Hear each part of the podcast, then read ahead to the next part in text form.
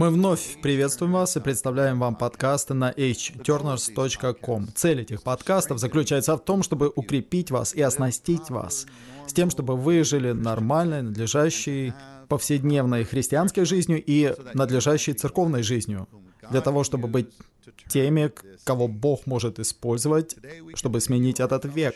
Сегодня мы продолжим наше общение согласно линии, которую мы называем «Убегать и стремиться». И сегодняшний подкаст является пятым и последним выпуском в серии выпусков о крайне важном значении вкушения в Библии.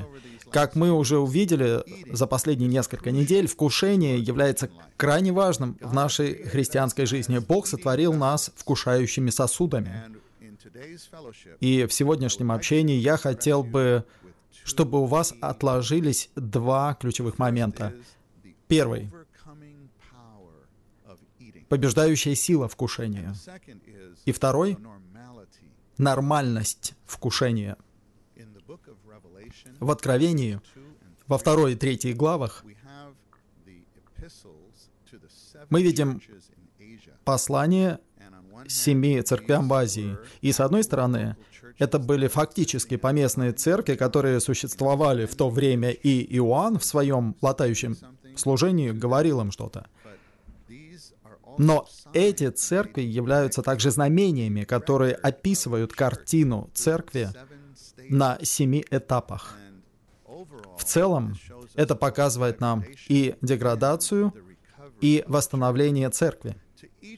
Каждая из этих церквей, семи церквей, обращен призыв к победителям. К победителям в каждой поместной церкви, для того, чтобы они поднялись. И победителям в каждой церкви дается награда или вознаграждение.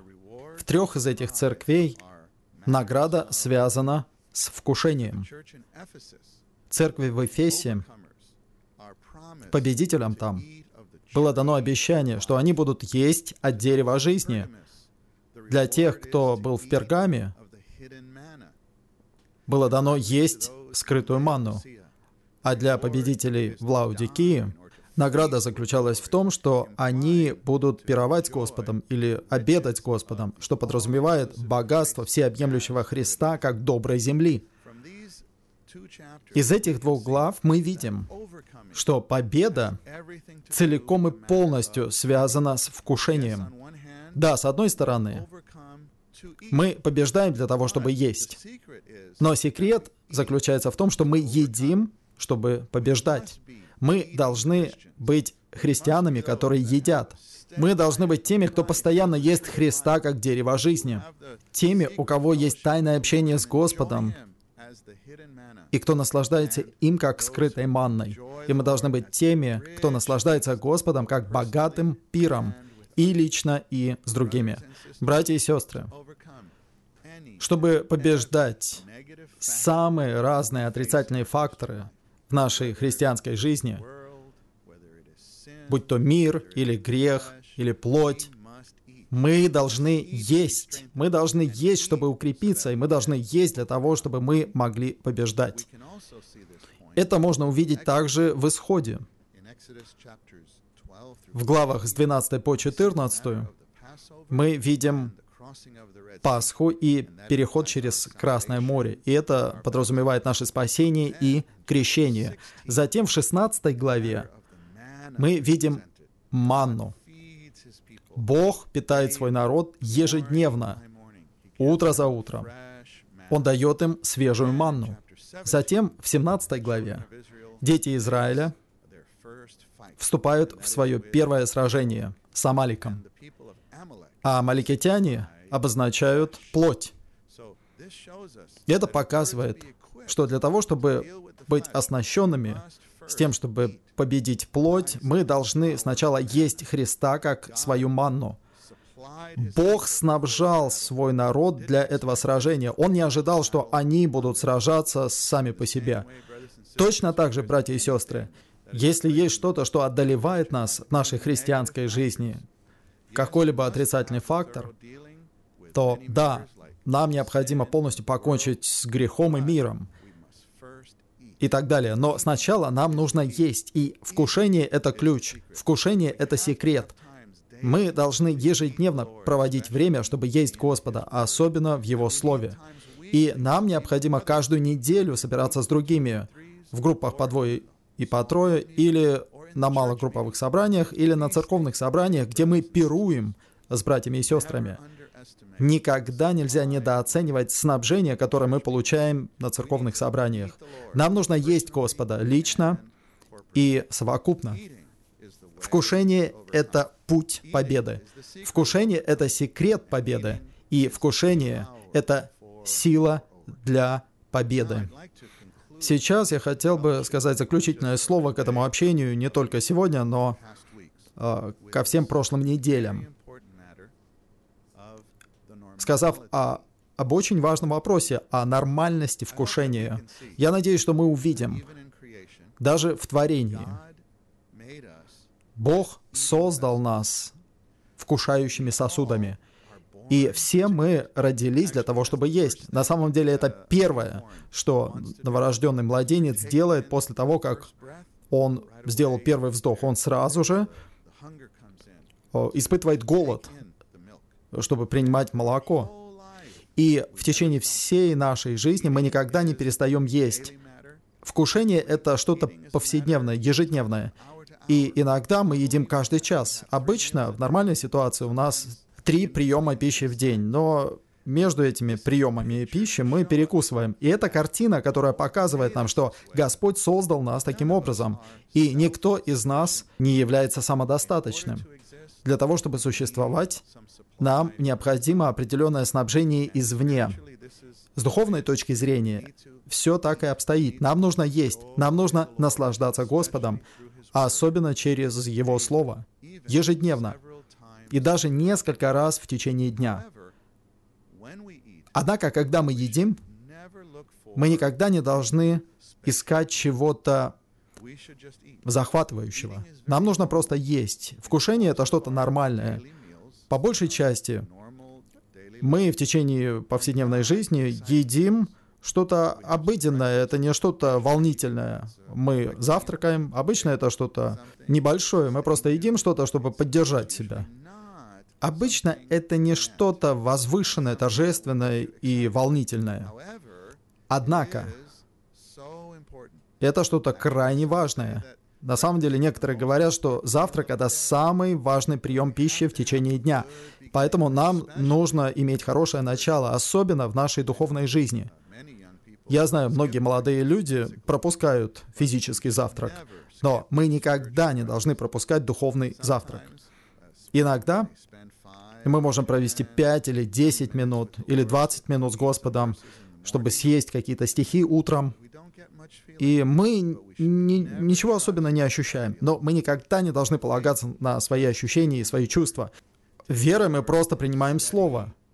И мы делаем это последовательно каждый день. Братья и сестры, если мы действительно отдадим себя тому, чтобы каждое утро принимать один или два стиха, если мы будем открываться Господу, призывать Его, и если нужно исповедовать свои грехи, и затем погружаться в Слово и просто пережевывать один или два стиха, не торопясь и не с целью просто закончить эти стихи, но для того, чтобы соприкасаться с Господом в Слове, благодаря сливанию молитвы с чтением. И кажется, что это не так много. Мы можем не получить какое-то фантастическое откровение, или мы можем не почувствовать того, что мы иногда чувствуем на церковном собрании или на конференции, где много святых. Но никогда не преуменьшайте значение той силы, которую мы получаем благодаря такому времени. Если мы будем ежедневно есть Господа таким образом, мы получим долговечную пользу. Мы получим пользу уже в тот же день. Мы будем укреплены для того, чтобы слушаться говорение Господа в течение дня и следовать помазанию. На самом деле, в моем переживании, когда я провожу время с Господом утром, я больше ощущаю помазание, движение Господа, чувство жизни в течение дня. Поэтому нам нужно такое время. Но это что-то нормальное. Никогда не ищите каких-то ярких ощущений. Но изредка Господь действительно дает нам какое-то чувство, и у нас появляется осознание, что мы получили какой-то свет или дополнительное снабжение, но не нужно искать этого. Но при этом мы не должны ограничивать свое соприкосновение с Господом утром. В течение дня мы должны просто естественным образом призывать Его. Может быть, мы вспомним стихи, которые мы читали утром. Некоторые святые, когда они используют святое слово для утреннего оживления, берут стихи с собой, чтобы они могли запоминать их или повторять их в течение дня. Это очень хорошая практика. То есть возвращайтесь к Слову. И, конечно, в течение недели мы можем собираться вместе с двумя другими товарищами, чтобы просто касаться Господа вместе, прочитать стих, вместе призывать Господа. И это время кажется не очень значительное, может быть, это не что-то очень волнующее, но мы будем получать большое питание, и что-то будет происходить внутри нас естественным образом, укрепляя нас, а также кладя конец всему отрицательному в нашем существе. Вкушение — это что-то очень нормальное. Конечно, время от времени у нас происходят большие пиры с друзьями, с семьей или с братьями и сестрами. И время вкушения тогда становится чем-то важным.